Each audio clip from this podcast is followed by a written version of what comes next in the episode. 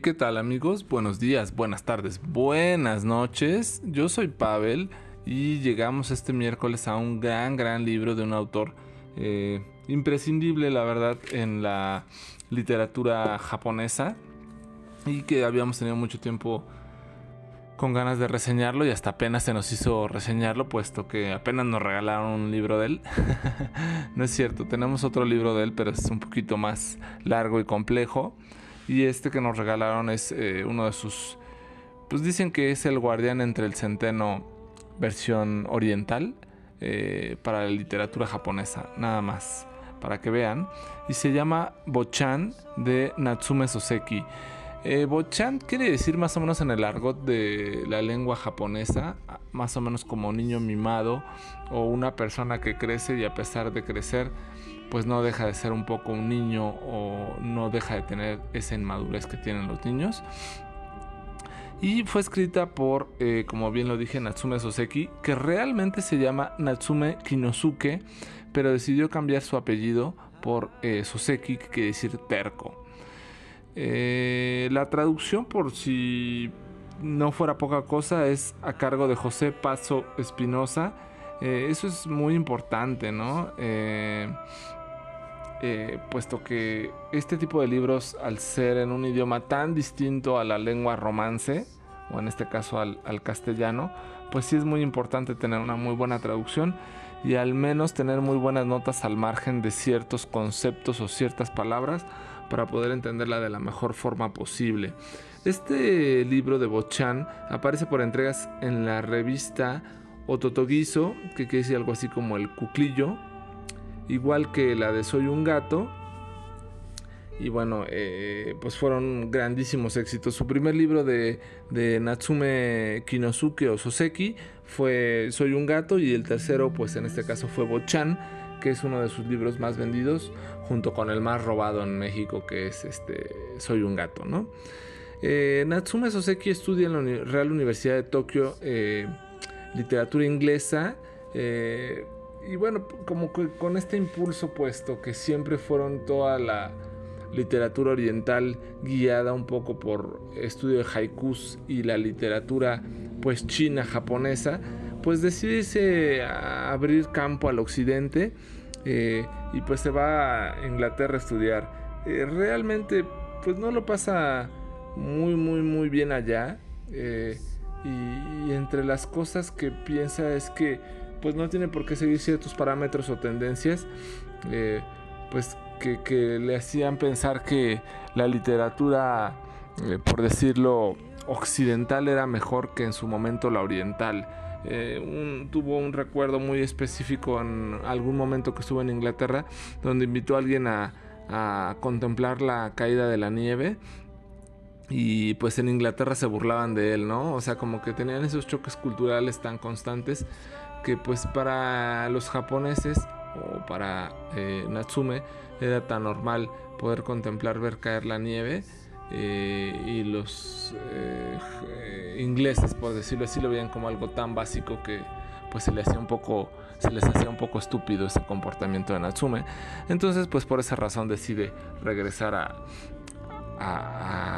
Japón a impartir clases y por supuesto seguir estudiando eh, entre los tres primeros libros, como les dije, fue Soy un gato, Bochan y Kusamakura. Eh, y una de las grandes obras también de Natsume, pues es Kokoro, eh, pues que dicen muchos que es la gran obra de Soseki. En este libro habla de ciertos libros preferidos o que hacen referencia. Es importante siempre en un libro como les digo, que te lleva a otro libro. De este libro particularmente nos lleva a otros libros. Eh, uno es Pan de Nook Hamsun y El Guardián entre el Centeno, por supuesto, de J. de Salinger, que ya fue reseñado aquí en Libro Claro Oscuro, pero eh, muchos dicen que este de Bochan pues es como El Guardián en el Centeno versión oriental, sin muchas referencias ni cosas que ver, pero por hacer una apología, así lo sería. Y bueno, la historia de Bochan eh, va un poco de, su infancia, que tiene muchos complejos, que siempre lo retaban y él no sabía cómo calmarse o no sabía decir que no. Eh, y eh, en su momento tenía una empleada que se llamaba Quillo, cambia el régimen, el shogunato, por decirlo así, y pues bueno, de ser una persona adinerada, algo así, pues acaba siendo la empleada. Eh, y pues bueno, ella siempre le prometió a Bochan pues que cuando creciera se iría con él, ¿no? Porque él merecía realmente todo lo que aspiraba. Entonces ella se quería ir con él a vivir y este y bueno, en algún momento pues Bochan le dice que, que se tuvo se tendría que ir a vivir al interior, ¿no? Porque le ofrecieron un empleo como profesor. Eh, y bueno, en este caso Quilla le dice, Quillo, perdón, le dice, pues bueno, cuando tengas tu primer sueldo ya te compras tu casa y me llevas a vivir contigo, ¿no? O sea, como si fuera así súper fácil, ¿no? Y también le empezó a pedir ciertos presentes, ¿no? Eh, que no tenían mucho que ver con el lugar al que iba eh, Bochan, pero bueno, este, así, se las hacía saber eh, Quillo. Eh, Bochan se iba de profesor de matemáticas a Shitoku eh, y al llegar, eh, pues no era como que lo que esperaba realmente, ¿no? Eh, como que las cosas eran muy diferentes a como él pensaba que realmente ocurrían en todo el Japón, a diferencia de Tokio. Y bueno, pues una de esas cosas era de que pues, le mostró su contrato y tenía que mostrárselo a todos los profesores de, de la escuela a la que iba, pues para que le dieran pues, como credibilidad o ese respeto como profesor de matemáticas. Eh, se quedó en una casa, en una casa de acogida, por decirlo así, y su casero le empezó a pedir, eh, le empezó a ofrecer como antigüedades, ¿no? Eh, diciéndole, no, pues este, este cajoncito, o este alajerito, o así ciertas cosas, y le hacía pensar que eran grandes obras de arte, a las cuales poco a poco Bochamp pues, se fue aficionando. Eh, tuvo como cierta recepción por parte de sus alumnos de forma un poco cruenta y, recibía mensajes, ¿no? En el pizarrón sobre pues lo que comía, cuántas raciones se comía, el color de la toalla que usaba para ir a los baños, que nadaba en los baños termales cuando esto no se podía. Y bueno, eh, Buchan decide no hacer caso y, y pues bueno, él decidía seguir disfrutando de lo que le gustaba sin importar las críticas. Eh, un grupo de chicos provincianos pues finalmente eh, pues, no iban a cambiar sus comportamientos. Eh, con ciertas desventuras también con los profesores, entre ellos el puerco espín, el bufón y camisa roja, pues también tuvo que cambiar de morada, de, pues sí, de, de casa de acogida, vaya, porque pues aparentemente sus caseros estaban fastidiados de él y realmente no era tan así, era más bien que su casero pues al, al, ver que Bochan no le compraba sus reliquias que eran ficticias, o sea que eran réplicas, pues empezaba a dejarle ser rentable por decir su estadía de Bochan ahí y pues decide eh, pues mejor armar un chisme que Camisa Roja le ayudó y de esta forma pues acaba dejando la morada en la cual estaba, ¿no? Eh, en un día de eso se va de pesca con eh, Camisa Roja y el Bufón, que uno es el jefe de, materias y otro es el, eh, por decir, el asistente de este mismo, ¿no? Y se entera de que Madonna, pues era la prometida de Koga, un profesor, pues la cual esta mujer al ver sin dinero a Koga, pues decide cambiar de prometido por el camisa roja, ¿no? entonces, pues al enterarse que le juegan una mala pasada Koga, empieza a cambiar un poco sus percepciones Bochan sobre el comportamiento de, sus compañeros y, pues se da cuenta que realmente pues quien maneja un poco la escuela el comportamiento de los chicos y de los profesores pues es tanto camisa roja como el bufón eh, y entonces eh, pues a, a Koga pues lo van a cambiar de escuela para pues, que le deje un poquito el camino libre al camisa roja. Para esto en algún momento pues eh, Bochan se tuvo que quedar en una noche de velada con los alumnos y estos alumnos pues se portaron muy mal, le pusieron langostas debajo de su tatami, bueno de, de su pues sí, de donde él se dormía eh, y bueno, tuvieron un comportamiento la verdad bastante malo, él no entendía por qué eran así estos chicos provincianos con él pero así se, se comportaban. Finalmente pues llega el momento de la partida de Koga a pesar de que lo habían engañado y pues bueno, en su fiesta de despedida el bufón y el camisa roja dieron discursos pues la verdad muy orgullosos. Eh, y pues como que no le dieron importancia realmente a lo que estaban haciendo. Sin embargo, el porco Spin reconoció que lo que estaba haciendo Koga pues, era bastante bueno porque se alejaba de una mujer que lo había cambiado solamente por dinero o había cambiado de hombre, o sea, una mujer que cambia a un hombre por otro hombre, pues, pues qué tanta eh, valor podría tener, ¿no? Y, y por otro lado, pues también decía, pues te vas a ir a un pobladito, vas a ganar más dinero y estás en un pobladito entre montañas, pues quizá muchas veces es el deseo de un hombre, ¿no? Realmente estar aislado de la comunidad o de la sociedad donde te la puedas pasar un poquito mejor. Eh, finalmente, pues eh, se hace como una convivencia, pues como pasa muchas veces, no más que una despedida o más que una convivencia laboral, pues es el pretexto apropiado para tomar, ¿no?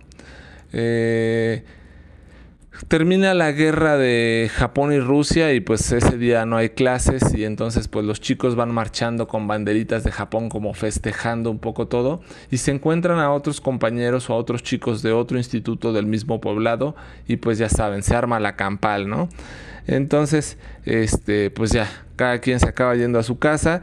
Por la noche invitan tanto al, al Bochan como al puerco espina a una presentación. Van a esta presentación y otra vez vuelve a ver la pelea entre los chicos de las dos instituciones.